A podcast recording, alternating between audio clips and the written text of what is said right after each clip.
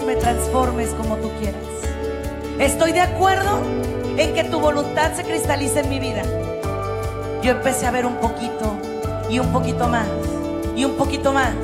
No hay límites para el que tiene fe. Bienvenidos a su programa, Ojos de Fe, conducido por la psicóloga Sandy Caldera. Estamos totalmente en vivo, transmitiendo desde Tijuana, Baja California, México. Mi queridísima familia, ¿cómo están? Muy buenas tardes a todos y a todas. Saludos, bendiciones, abrazos, besos. Y la verdad es que gracias por estar aquí con nosotros. Gracias por estar en Radio Católica Mundial, EWTN, Radio Católica Mundial. Sandy Caldera contigo en tu programa Ojos de Fe. Hoy tengo el honor de tener junto a mí a mi mejor amigo. Nunca lo había dicho así en público. ¡Qué bonito! Igualmente, muchas gracias. nunca lo había dicho en público. La verdad es que lo sabe, pero nunca lo había dicho en público. Eh, a mi mejor amigo, a mi hermano Pedro Uriarte, doctor en salud mental, psicólogo, eh, abogado, bueno, mil cosas. Pero lo más bonito y lo más loable, un ser humano que se reinventa todos los días, que trabaja todos los días por él y por los demás. Gracias. Y fíjate, Pedro, que hoy la verdad es que te pedimos venir porque mañana justo se festeja algo que a mí es una fiesta que nunca me ha, nunca me ha enganchado, de hecho no, no creo que nos pertenece a nosotros, ¿no? Y nosotros aquí en México celebramos mucho más el Día de Muertos que otra cosa, de fieles de difuntos, pero hemos adoptado esa costumbre del Halloween mentado, ¿no? Que para nosotros como católicos, pues bueno, no, ni siquiera es como muy, es más, ni siquiera se celebra, pero para mucha gente sí. Y tristemente, el año pasado tú nos compartías historias de veras de pesadilla en torno a gente mal intencionada que desafortunadamente aprovechan este día para hacer de las suyas, mi querido Pedro Oriate.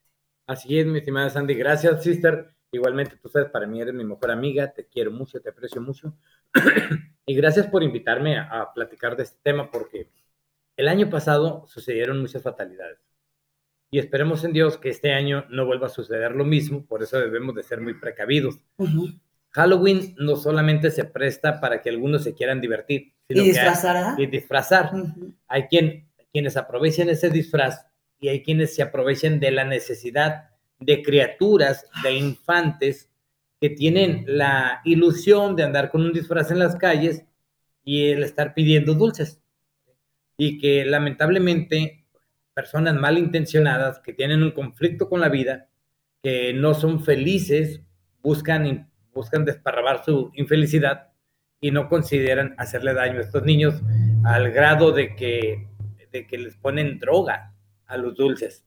Sí, porque antes decía uno, oye, el inicio, el inicio en las adicciones hay que cuidarlo mucho, que no les lleguen por las malas amistades y todo eso. Y claro, ahorita lo vamos a platicar, ¿no? Porque sí, como papás, nos toca estar al filo del asiento, eh, cuidando las malas compañías con las que andan nuestros chavos. Pero, pero lo alarmante del año pasado y de años pasados, pero el año pasado fue una brutalidad lo que subió, Así es. es que los pequeños, como dices tú, o sea, tú los llevabas vestidos, a lo mejor ni siquiera de un disfraz feo, de pollito, de gatito, de lo que tú quieras. Y la gente con esa, es que ni siquiera puedo decirte maldad, o sea, creo que es un tema Perverso. Perverso, exacto. Es una perversión.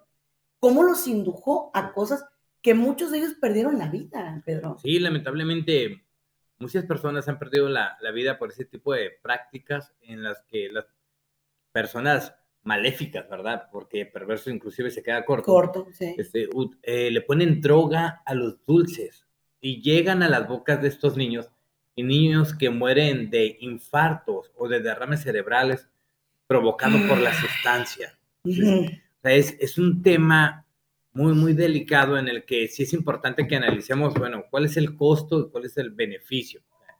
en realidad, es una práctica que vale la pena festejar, para empezar. Para empezar, fíjate, e, es un tema que yo siempre le he comentado a mi hija, ¿no? O sea, por ejemplo, mi Navidad me parece algo bellísimo, ¿no? Incluso te das cuenta que es una celebración de luz, de, de o sea, de color, de, de familia. claro. Esta otra es oscura, es como eh, un tema de, de terror, de, de, oscuro, negro, o sea, brujas, diablo, o sea, no sé. Monstruos. Sí, o sea, entonces, eh, aquí yo sí digo, es una sociedad muy compleja donde estamos viendo incluso, ¿no? Gente que se aprovecha de los disfraces para hacer avería y media, no nada más los dulces. O sea, violencias, tiroteos, este, cosas que dices, o sea, no, no por aquí no es, ¿no? Es como si fuera un día libre para hacer lo que quieran. y que muchas personas lo toman así. Muchas, muchas personas lo toman así. Y, y, nos habla mucho de nuestra cultura, nos habla mucho también de nosotros como padres, los cuidados que debemos de tener, pero debemos de, de considerar que cada vez como padres debemos de preparar más a los hijos al mundo que va cambiando. Porque este mundo va cambiando día a día. Tenemos una revolución digital, tenemos una, una confusión tremenda en la cultura, en todos los sentidos, y nuestros hijos están expuestos a ese mundo, y no importa que les demos la mejor educación académica en las mejores escuelas, si nosotros como padres no preparamos a los hijos para ese mundo al que van a enfrentar, los estamos mandando desprotegidos. Y es que fíjate, Pedro, que es un tema bien importante porque yo siempre he hablado con los padres de familia que ellos son la principal antidroga. Nosotros somos la principal antidroga. Te comparto que ayer me toca ir al cine a ver con mi hija una película que honestamente se las recomiendo muchísimo. Se llama Radical. Sale el, actor mexicano Eugenio Derbez, de hecho. Ah, ok. Brutal. O sea, es una película hermosa. Ah, creo que miré ahí una. Hermosa. De, verdad, si tienen chance. un ejemplo de separación. Qué bruto. De verdad, o sea, en serio, vean esa película. Es una cosa maravillosa eh, de cómo nos enseña el que un ambiente no debe necesariamente determinar un niño, ¿no? O sea, no, no porque eh, se cree un ambiente adverso, por fuerza tiene que determinar un niño. Y aquí hago un paréntesis.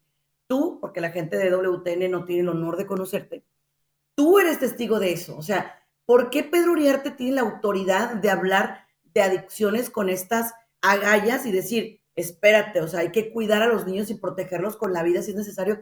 Pues porque tú vienes de ahí, Pedro Uriarte. Yo vengo de ahí, sister. Y fíjate una cosa, Sandy. Yo no fui preparado para el mundo. En lo absoluto. Para nada. Y cuando yo me topo con este mundo, me topo con un mundo donde hay alcohol, donde hay drogas, hay sexo, hay, sexo, hay abusos sexuales, hay explotación de trata de blancas, hay narcotráfico, hay sicariato. Es en el mundo en el que yo crecí.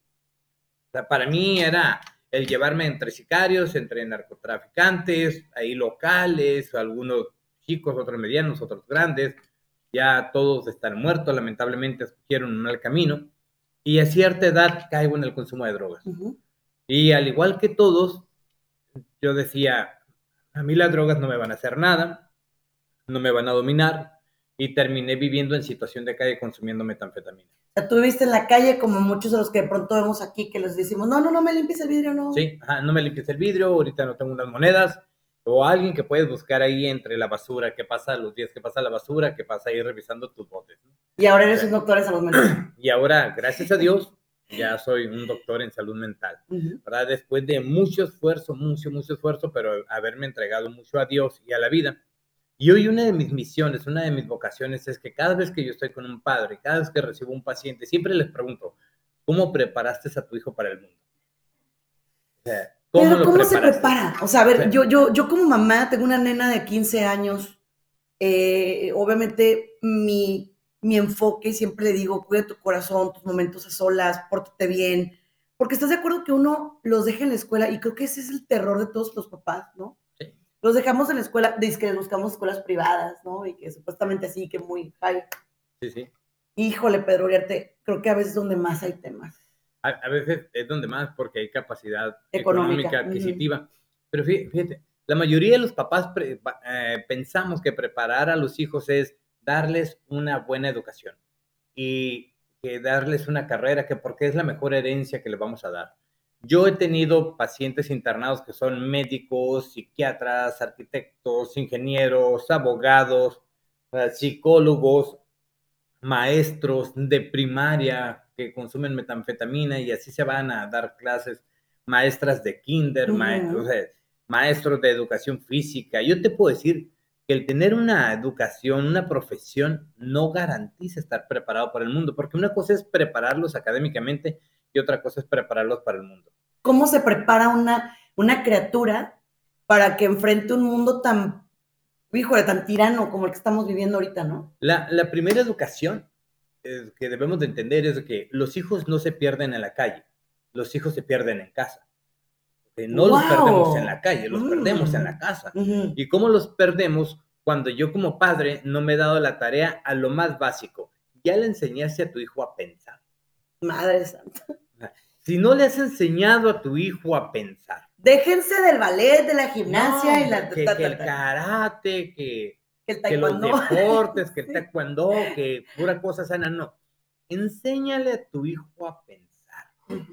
O sea, de una manera lógica, emocional, instintiva, analítica, crítica, compleja, teológica. Ya le enseñaste a tu hijo a percibir, ya le enseñaste a interpretar, ya le enseñaste a tomar decisiones, a saber escuchar, a saber entender las intenciones de las personas, a saber controlar su pensamiento antes de que se convierta en emoción.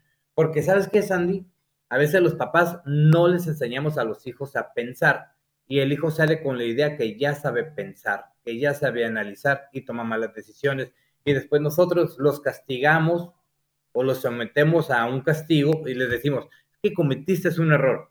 Pero cuando señalamos al hijo, tres dedos nos están señalando a nosotros. A ver, Papá, le enseñaste a tu hijo a pensar, le enseñaste a elegir amistades, fortaleciste su autoestima, le enseñaste a que vale más él que las marcas que estaba buscando, le enseñaste la gran capacidad de ser creativo, de resolver problemas, pusiste a tolerancia su estrés y su frustración y le dijiste, tienes que tener tolerancia y frustración para el mundo, porque si no el mundo te va a comer.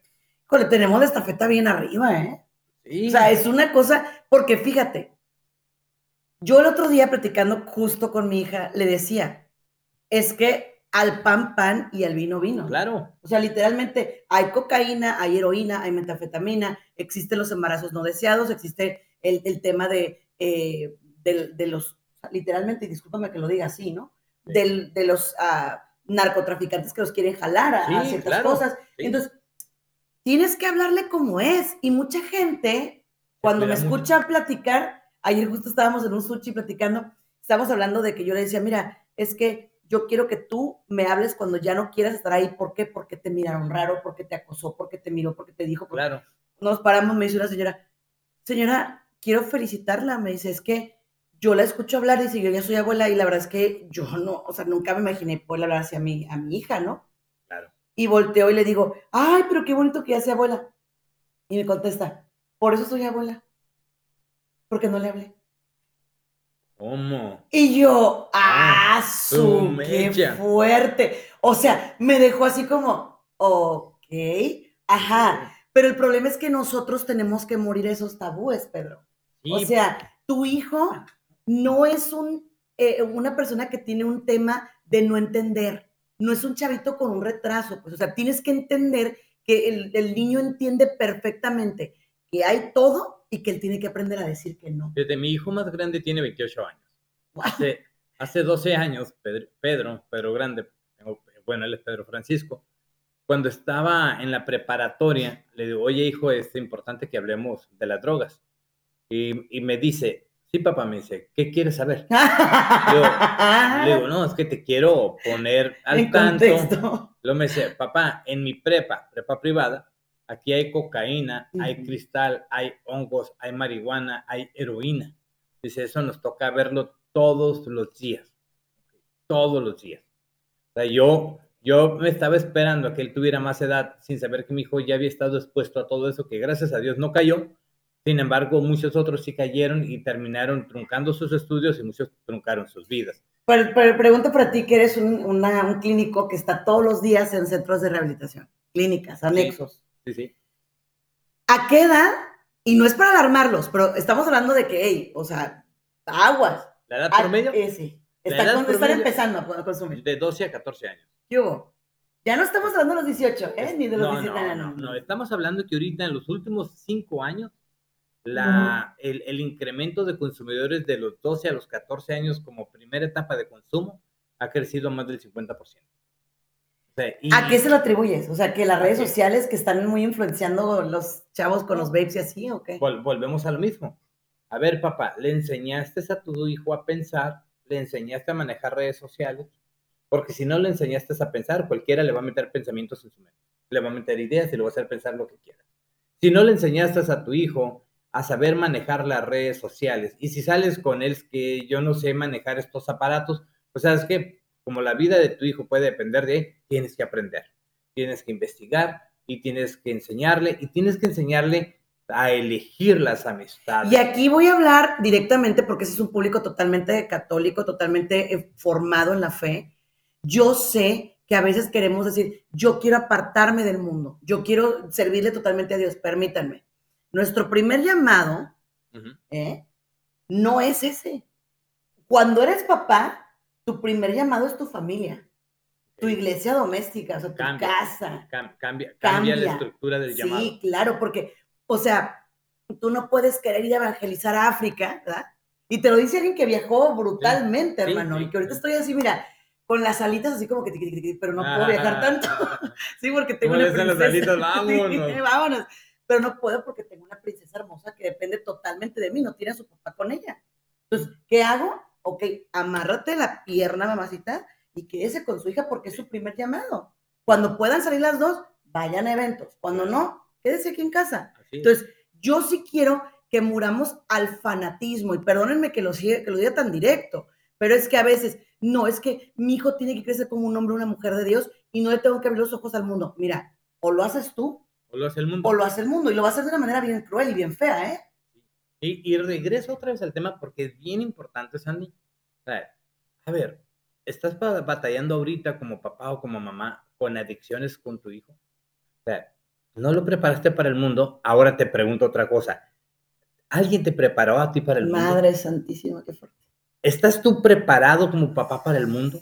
Claro que no. O sea, estás nada más sumergido en el trabajo, casa, trabajo, casa, trabajo, casa, porque a final de cuentas te tienes que preparar para ese mundo que se está comiendo la vida de tu hijo, se está comiendo la vida de tu hija, que está poniendo en riesgo toda tu dinastía. O sea, tenemos que abrir los ojos a la realidad, porque un papá que no ha preparado a sus hijos al mundo, él tampoco estuvo preparado para el mundo. Y sabes qué, en ese vives. Y ese mundo te gana, te derrota, te pega, te golpea, te...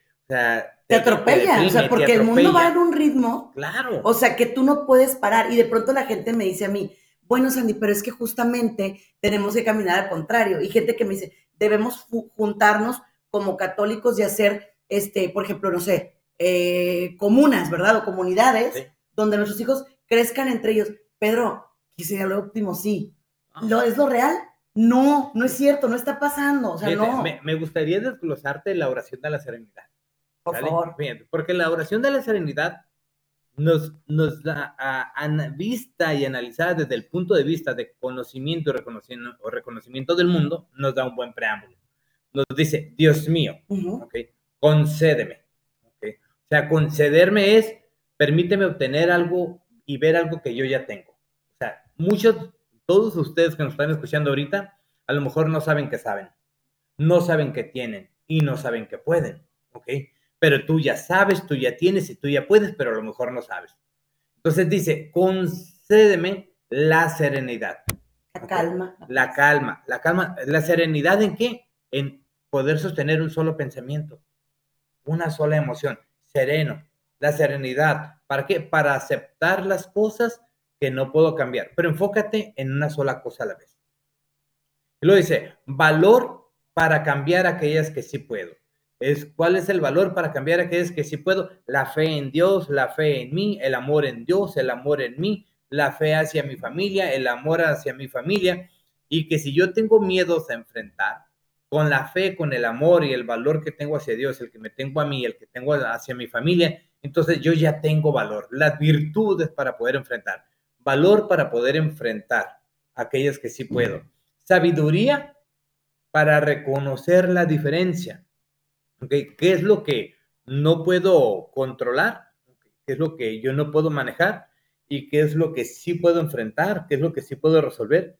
Y lo dice, hágase tu voluntad y no la mía. Qué chulada. O sea, la oración de la serenidad es un ejercicio de atención plena. Mindfulness. mindfulness. O sea, es decir, tengo un mindset, ¿ok? O sea, a ver, estoy ahí. Estoy ahí. ¿Cómo puedo ubicarme en tres esferas? A ver, Dios mío, concédeme la serenidad para aceptar lo que no puedo cambiar. ¿Qué no puedo cambiar? El mundo, no, ok. No, pues que en la escuela no sé nada, ok. Tampoco lo voy, voy a hacer nada. ¿Me puedo ir a pelear con los maestros? Tampoco, ok. Ahí no puedo cambiar nada. Valor para cambiar aquello que sí puedo. ¿Dónde sí puedo? Con mis hijos. ¿En dónde puedo? En la comunicación. ¿En dónde puedo? En la confianza. Ah, canijo, pero no sé comunicarme. Entonces aprendo a comunicarme yo conmigo. Mis hijos no tienen confianza en mí. Muy posiblemente yo no tengo confianza en mí. Tengo que aprender a comunicarme con mis hijos, a saberme ganar su confianza, a saberme ganar su amor. ¿okay? Entonces, valor para cambiar aquello que sí puedo. Puedo cambiar la relación con mis hijos, puedo cambiar la manera como ellos perciben el mundo, pero necesito valor, o sea, cambiarlo en mí. Y ahí es donde viene el, el valor para cambiar aquello que sí puedo. O sea, Cambiar aquello que sí puedo es cambiarme a mí para poder promover el cambio en los demás, pero a veces los papás queremos que los hijos cambien y nosotros no cambiar. Pero fíjate también ahí que justa, híjole, es que no, no, no, no, no, no, es que esto da para mucho, ¿eh?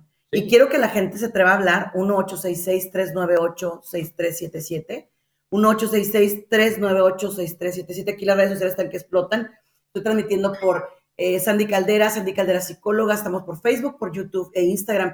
Y está durísima la transmisión, qué bueno que la gente está entrando, me encanta. Ah, qué bueno. Me, encanta, de verdad. Eh, eh, nunca habíamos tenido tantos conectados, eso es buenísimo, ah, me encanta, me, encanta. Mucho gusto. Muchas gracias. Y por favor compartan, porque es como nos ayudan a llegar a más personas. Y ahorita que estamos platicando de esto del, del Halloween, fíjate, ayer me hablaba una pacientita, ¿no? Una niña desesperada y me decía, mi mamá no me deja disfrazarme. Y le digo, ¿y por qué no te dejas disfrazarte? Porque me dice que somos católicos y que simplemente no se vale, y que no, y que no, y que no, y no me deja ir al, al party. Entonces le llamo yo a la señora y le digo, oye, ¿qué pasó? Y me dice, Sandy, mira, me dice, este party es underground, es un lugar bajo, bajo tierra, es un lugar donde hay drogas, es un lugar... dije, pero te estás yendo por los motivos equivocados. Ella entendió, se está peleando con la iglesia, se está peleando contigo porque tú no le explicas el verdadero pendiente que tienes. Claro. O sea, es tanto el miedo que nos da decirle, tengo miedo que hagas drogas. Me da miedo porque ahí adentro se mueve muchísima droga, prostitución, promiscuidad. Sí, claro. Las cosas se hablan como son, Pedro. Es decirle, eres una joven entre los 15 y los 20 años, entras en la categoría de lo más asediado, asediado en la trata de blancas. La posibilidad de que tú seas presa, no de uno, sino de más de 20 que anden ahí con esas intenciones es muy alta. Exacto. Te pueden drogar, te pueden violar. Te pueden matar. Te pueden matar. Te pueden desaparecer para trata de órganos. O sea, los riesgos son muchos. Hay mucho más riesgos que, propiamente beneficios. Pero fíjate cómo nos volvemos unos papás muy... Qué miedo, porque mi hija no sabe de esas cosas, entonces yo no le puedo decir la palabra droga. Violación, violencia, promiscuidad. Lo, acabas de decir, Sandy. ¿Por qué no lo sabe? Porque la mamá no se lo ha dicho. Así es. O sea, no se lo ha dicho. A mí me ha tocado ver cómo, lamentablemente, muchos papás no sabían que ellos iban a dejar a sus hijos solos en el mundo. Y por un accidente o una enfermedad repentina eso pasa. Y, nadie te la había comprada, ¿no? O sea, y mientras quisieron tenerlos en una bolita de cristal. Y hoy que no están los papás, el mundo se los empieza a comer. Entonces, cuando, cuando andamos en la calle, siempre en el carro, mi hijo y yo, desde que estaba pequeño, mi hijo ya tiene 19 años, me decía, oye papá, ¿y qué pasará con ese señor? Hijo, ese señor nadie lo preparó para el mundo. Lo, lo me decía, pero, pero mira, aquel señor, nosotros supimos que estudió una carrera. Sí, hijo, pero nadie lo preparó para el mundo. O sea, nadie, lo nadie le enseñó realmente a vivir, porque, mira, Sandy, yo vengo de ese mundo. Sí, pues. Ok, va, vamos, vamos a destapar la caja, ¿no? Sí, por favor. Dale, ok, bien, va. ¿Cuáles son las personas más explotadas en la calle, en el mundo de las drogas? Los donde yo vengo. No, Sandy. No, no, los niños. No, no, no.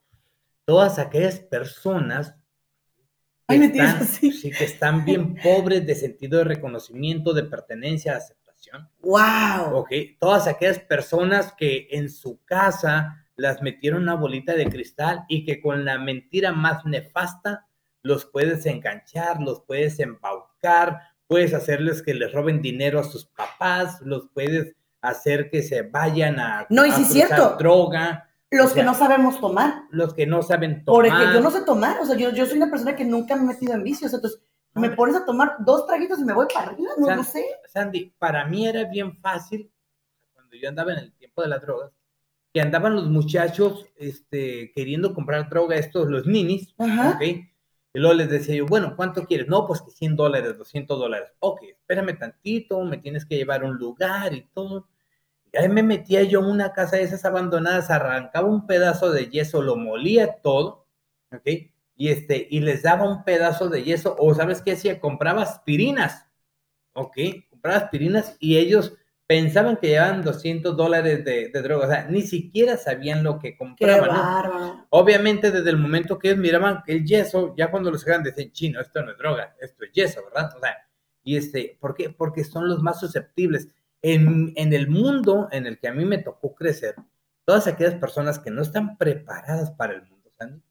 que están a merced de niños de 12, de 14, de 15, de 16 años, que están más correteados que algunos adultos de 35, de 40 años.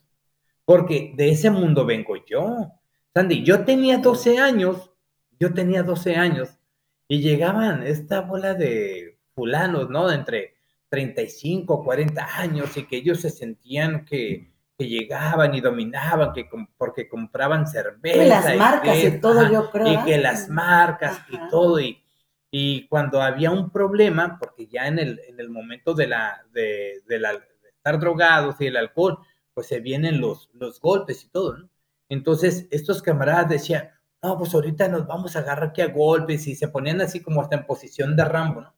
Entonces yo tenía 14 años, 15 años, yo salía con mi manopla y les daba un manoplazo en la pura frente, ¿no? Y de repente decían, ah, Cánico, o sea, pues, ¿qué me ¿De dónde salió? ¿De dónde salió? Y este, y, pero, pero espérate, Sandy, la manopla era el principio. ¿okay? Después se acaba una punta y órale, en la, el muslo y en el glúteo, órale, paz. Y de repente esos mismos que se sentían bien dueños del mundo, les decía, y sacaba la pistola y les decía, ¿y qué onda? ¿Quieres más o con eso tienes? Yo tenía 14, 15 años, Sandy. 14, 15 años. O sea, ¿Quién me enseñó eso a mí? La calle. Porque no tuviste a tus padres contigo. No, mi madre murió cuando yo tenía 8 años. Mi papá era alcohólico, él falleció cuando yo tenía 16. A mí me crió la calle. Me crió la calle. Para mí ver morir a mis amigos era algo muy común. Era totalmente común. Brincar cuerpos putrefactos por tres o cuatro días para ir a la secundaria en la mañana era común. O sea, eso era normal. Entonces, cuando llegan las personas que siempre han estado en un ambiente protegido, que no han estado preparando, preparados no, es que me dices siento que le tomo así. Llegan a querer explorar ese mundo del que yo salí, ese mundo se los come, Sandy. Sí, no, nos mata vivos, literalmente. Por eso cuando, cuando yo tuve la oportunidad de estudiar, ¿sabes por qué, ¿sabes por qué estudié tanto? Porque yo no, yo, mira, yo estudié dos licenciaturas, estoy en la cuarta maestría, un doctorado, 12 certificaciones, diplomados, perdí la cuenta, la verdad cuando yo empecé a estudiar y que me di cuenta que, que yo podía y tenía capacidad y todo, yo decía, bueno, ¿por qué si el estudio está tan fácil, por qué la gente no prospera? Porque del mundo en el que yo vengo me decían que estudiar una carrera era muy difícil, que era algo que no todos iban a poder lograrlo. Yo estudié estas dos maestrías y un doctorado al mismo tiempo. Al mismo tiempo, las licenciaturas las estudié juntas. O sea, yo nada más ocupé un año de estudiar psicología para meterme a estudiar derecho. Y a mí se me hacía tan fácil, pero ¿sabes por qué se me hacía fácil? Porque yo venía de un mundo donde todos los días era sobrevivir.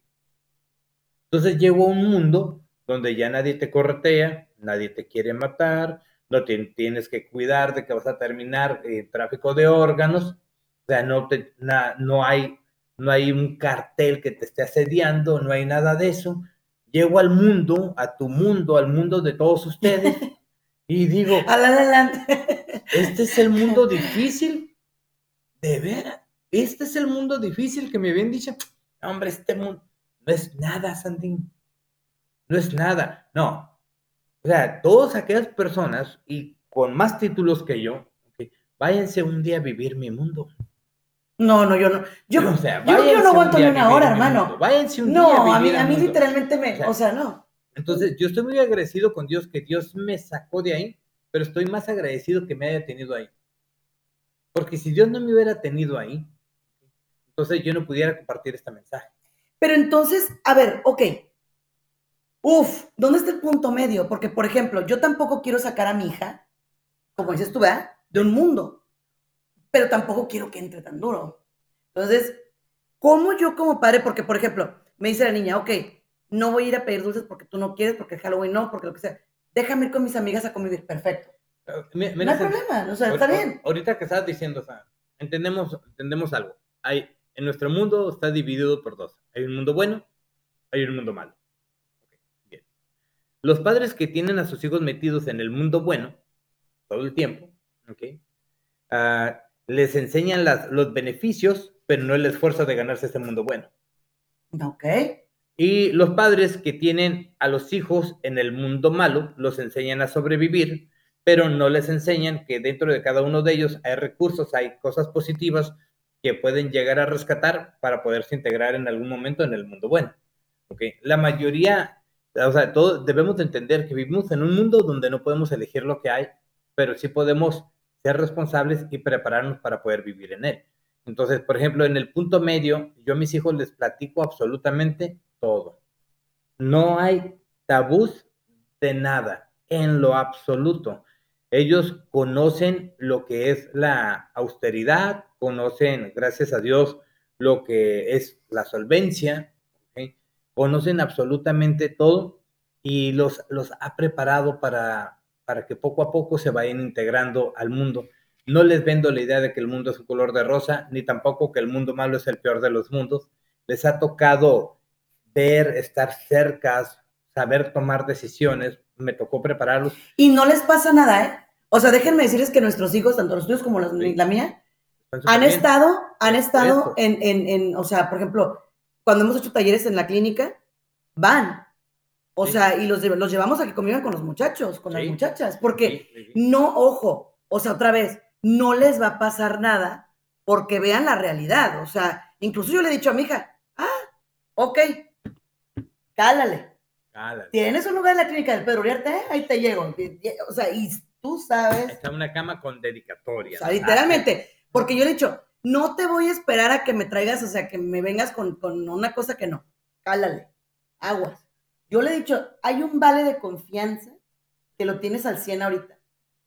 Yo, Drógate se pierde en el minuto uno. Yo algo que le digo a mis hijos todo el tiempo, mira hijo, en el, en el mundo malo no todos son tan malos.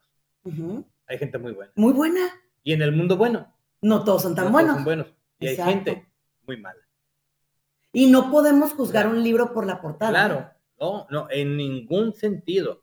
Ni dejándonos llevar por el que se ve de lo peor, ni por el que se ve de lo mejor. Porque fíjate que ahorita tengo más miedo al que se ve de lo mejor, Exacto. que se ve de lo peor. Sí, porque fíjate, curiosamente ahorita los chamacos han adoptado modas ¿verdad? Que anterior para nosotros eran modas, pues, que decíamos, estas modas traen los chavos que andan así como muy mal, ¿verdad? Pero ahorita no, ahorita los chavos bien han adoptado esas modas y los papás, en aras de eso, les quitan la posibilidad de conocer a los amigos, porque te dicen, yo no quiero ese tatuado aquí en mi casa, ah, ¿no? por ejemplo. O yo no quiero esa persona que trae esos pantalonzotes horribles, pero tú no sabes ese chavo es el amigo con el que más convive tu hija o tu hijo.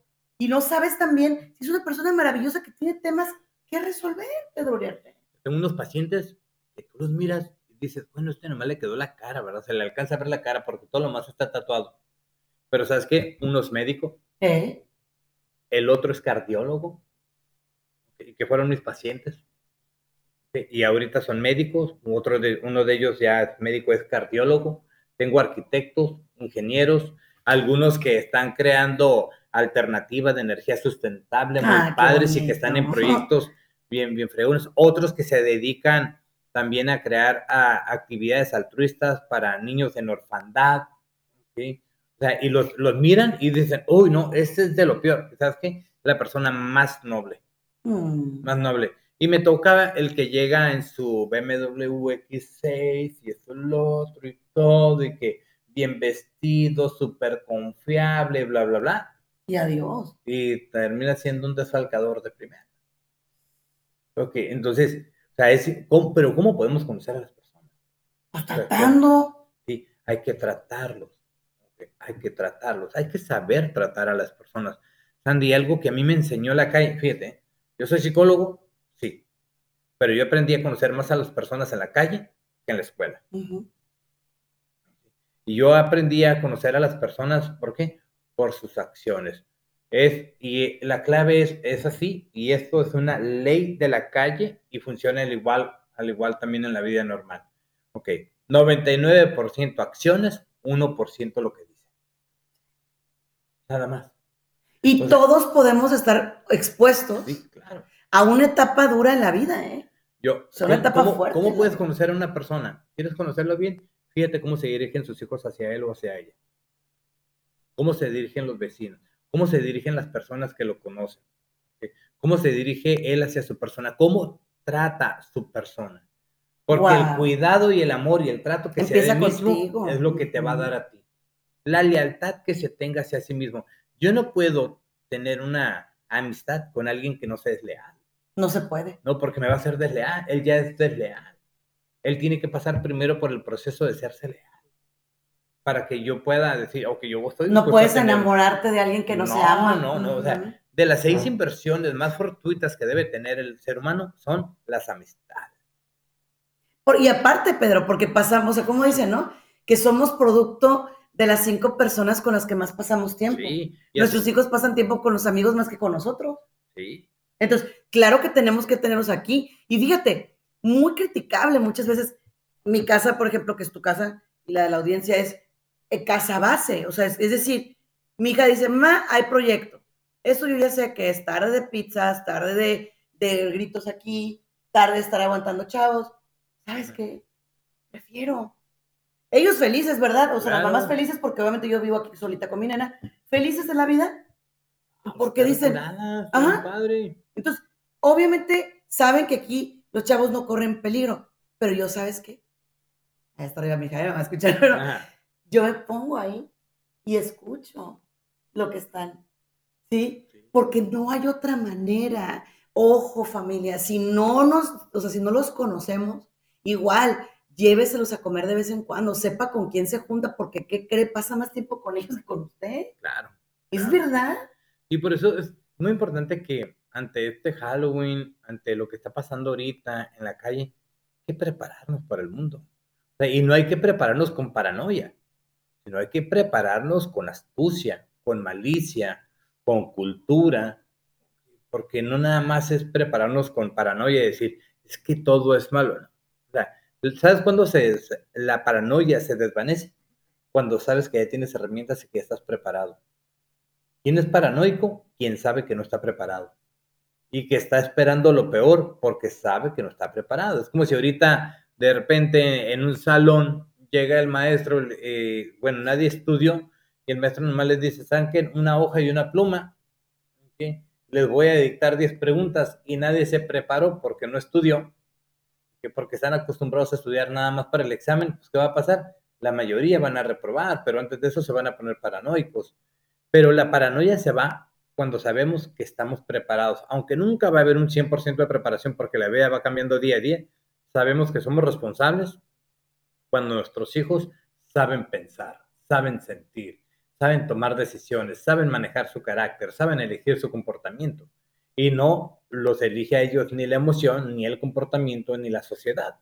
Y sabes también otra cosa, Pedro, que es bien importante, el lenguaje que usemos, porque mira, esto yo no lo sé de primera mano, tú me vas a orientar si eso es así, pero por ejemplo en una ganga, en una pandilla, a ellos les hablan de hermano, eres mi familia, yo doy la vida por ti, eh, somos sangre, carnales, bla, bla, bla.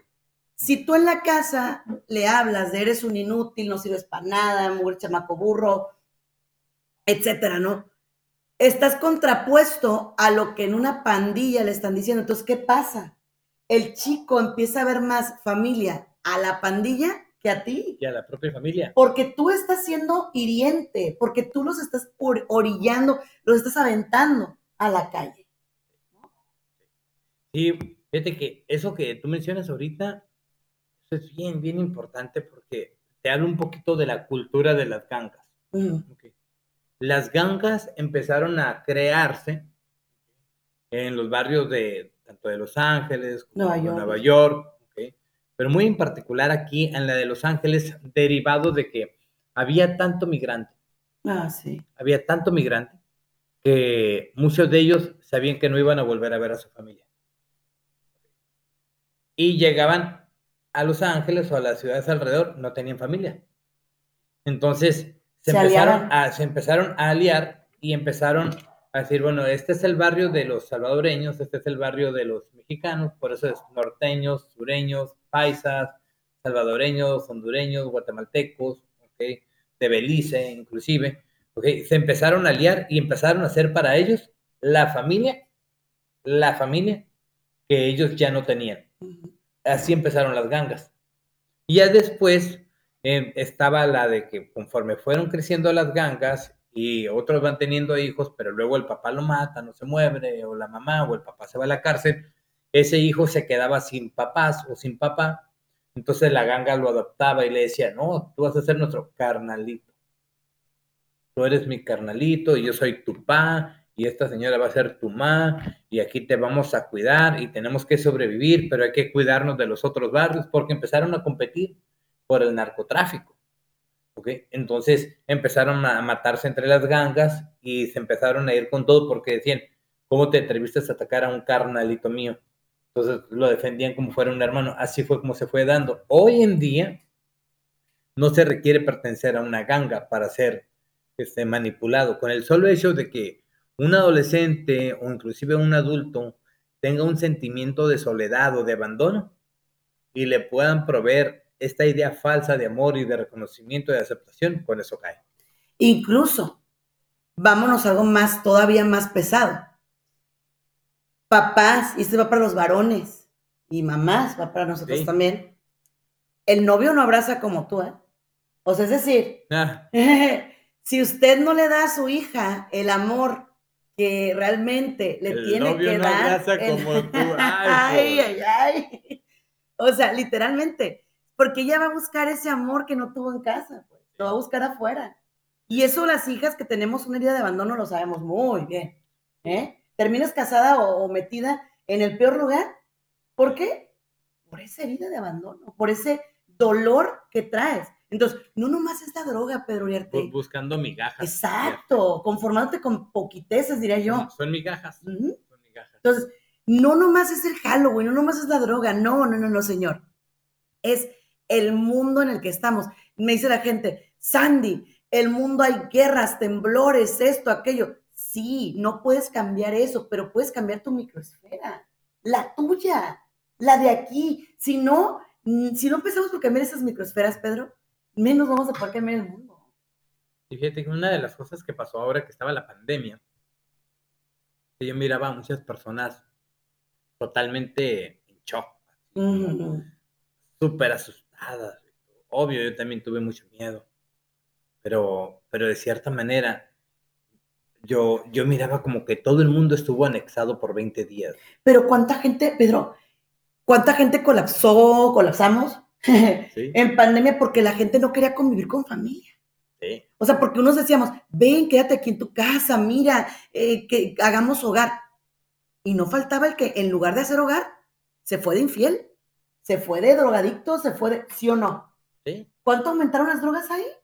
No, o sea, el estrés que se vivió potencializó mucho el consumo de ansiolíticos, soníferos, de anfetaminas, metanfetaminas, de marihuana, y empezaron a automedicarse, ¿no? Entre, entre comillas. Pero, pero es que todo esto lo mencionaba tú ahorita porque decías, ahorita sí, si bien es cierto, hay guerras y la gente se asusta. Pero si analizamos nuestro contexto, está tan normalizado lo jodido que estamos que nosotros ya estamos en otro tipo de guerra desde hace mucho tiempo. Mucho tiempo, incluso las ideologías, arrebatándonos a nuestras criaturas, arrebatándonos a los hijos, claro que sí. Sí, no, sabes que en los temas de las ideologías, es que por eso te digo, Pedro Uriarte, o sea, hoy fue Halloween, drogas y dulces, sí, pero la vida real es que tu hijo está buscando disfrazarse todos los días para encajar, papá para encajar, mamá. ¿De qué se disfraza? De influencer en redes sociales. De narco. De narco, de, manguerita, porque escuchando narcocorridos y demás, se está disfrazando de niña fácil para poder encajar eh, con los chavos. Se está O sea, entonces, a ver, ¿te preocupa que se disfrace de momia? Estuvo buenísima esa distinción, porque todos se preocupan porque mañana se van a vestir de monstruo, pero todo el año se están disfrazando de cientos de personajes es que sí, o sea, ¿cuántas caretas están teniendo nuestros hijos? Y estamos, ay, es que no te vistes de monstruo, de momia. Perfecto, está bien, no lo celebre, no hay bronca, no lo celebre, perfecto, excelente, mejor. Lo, lo que sucede es que vivimos en una sociedad que está muy disociada. Es, mira, no lo veamos tan lejos. Estamos dentro de una sociedad que, ojo, no quiere abrir los ojos a la verdad. La neta, estamos dentro de una sociedad que quiere reprimir no estamos en sociedad, estamos en, en sociedad. Exactamente. Entonces, yo sí les voy a decir una cosa. Amo que tengamos familias que se están formando, pero por lo mismo y porque se están formando, yo quiero hablarles directamente. O los forma usted o los va a formar la calle. Y la calle no los forma, los deforma. Totalmente. ¿Eh? Entonces, me han platicado. Es, sí, es importante que nosotros hagamos esa diferencia. Y ojo, ellos no van a pensar como nosotros. Mira, el viernes, te cuento, es jueves. Me llevaron a ver una película, íbamos mi hija, mi sobrina y yo. Pedro, una película que no les dije a ellas, pero yo estaba aterrorizada. estaba ¿Por qué? ¿Qué? ¿Cuál era? Una que, que, supuestamente los animatrónicos este, agarran el alma de niños. Yo estaba, hermano, así. Ah, no, hombre, lo era de niños. No, yo estaba que moría, o sea, literalmente yo estaba... niños en riesgo, ya te quiero ver. Imagínate yo que amo a los niños, o sea, estaba muerta así de miedo. Entonces, obviamente, eh, saliendo de ahí les di un speech y tal, tal, tal. Pero tenemos que saber qué están viendo, porque ojo, es de lo que te enteras, ¿eh? Oh, de lo poquito que te enteras, porque, uh, Pedro, si usted se pusiera a explorar esos celulares Miedo, terror. No. Se van a dar cuenta que no conocen a su hija. Yep. Oh, sí. Miedo, terror. Si usted escuchara lo que nosotros escuchamos en terapia, miedo, terror. No, hombre, olvídate. Miedo, terror. Miedo, terror. Por eso te digo, o sea, de pronto siento que los papás quieren eh, crear una civilización donde no se hable de los temas. Ay, qué grosero, no digas eso. Así se hablan o sea, es lo que hay en la calle, en la escuela. La señorita que usted cree que tiene en su casa habla, Dios de mi vida, con un lenguaje florido absoluto. ¿O me equivoco? Para nada. No, lo peor es, por ejemplo, cuando me ha tocado así procesos fuertes, o sea, donde se involucra ya lo legal, hay que revisar los teléfonos de los adolescentes. Hombre, Sandy, o sea, los papás se quedan así como que... No, es el de mi hijo. ves al papá leyendo el teléfono de su hijo y de repente le digo, el, papá.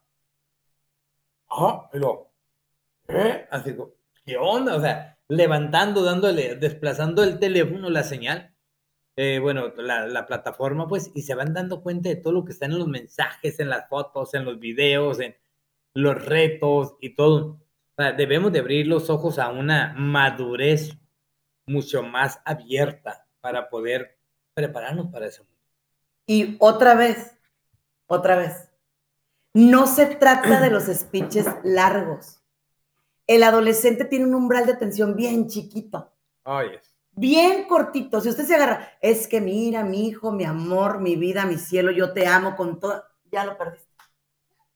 Por ejemplo, a mí cuando me toca darle talleres a los adolescentes, me dicen, ¿qué te parece hora y media? Pésimo. Ay, no. Luego me dicen, ¿por qué? Porque usted va a estar durmiéndole. O sea, si es de 45 minutos también es mucho, pero o sea, 45 minutos para que se logre el objetivo.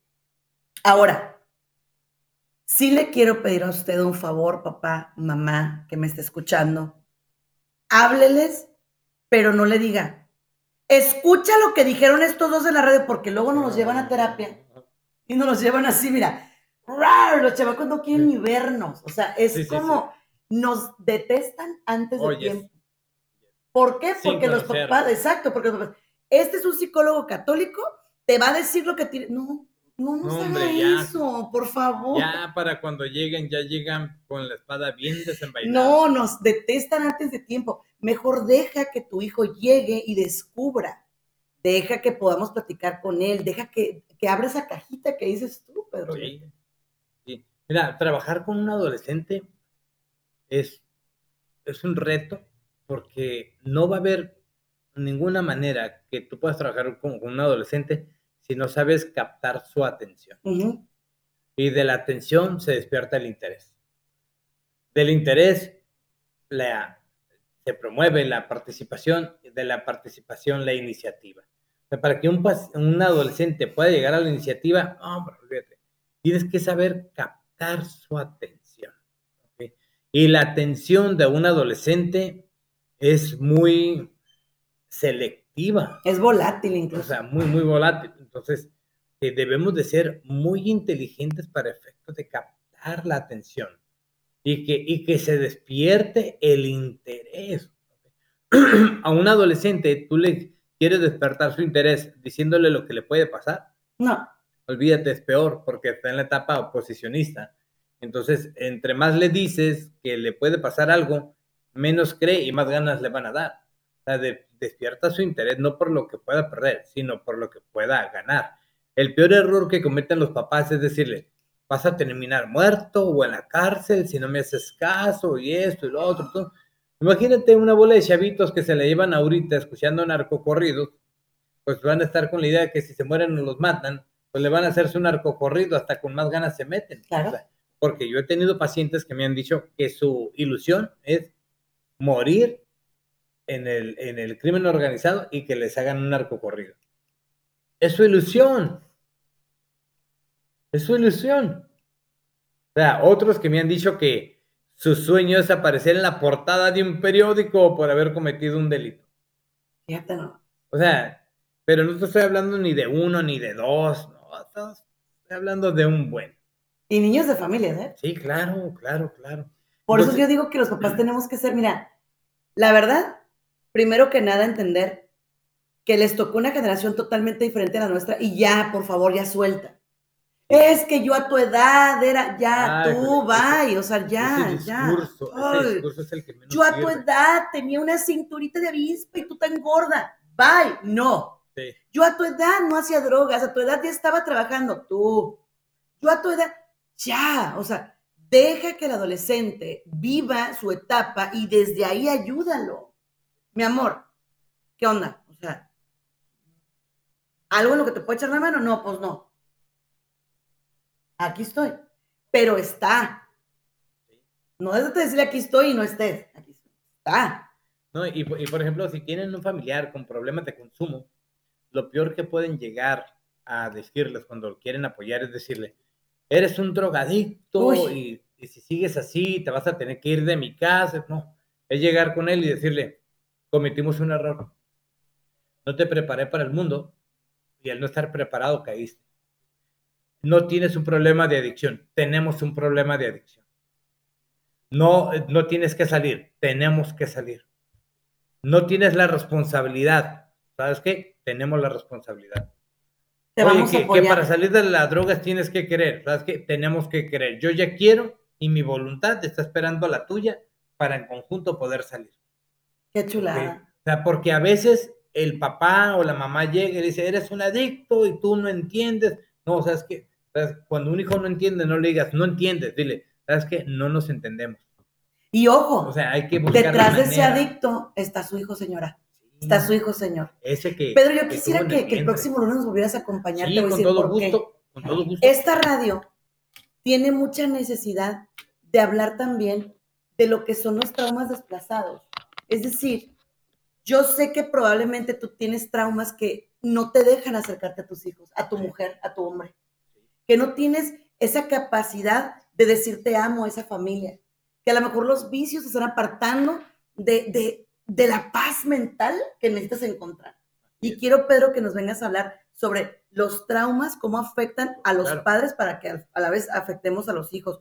Ojalá que la gente no se lo pierda. Sígalo como Pedro Uriarte, especialista en salud mental y adicciones. Pedro Uriarte, especialista en salud mental y adicciones, 664-135-8703, el número. Yo soy Sandy Caldera y Sandy Caldera, psicóloga. Muchas gracias, Pedro Uriarte. Cuídense mucho. Y esto fue su programa Ojos de Fe. Bendiciones.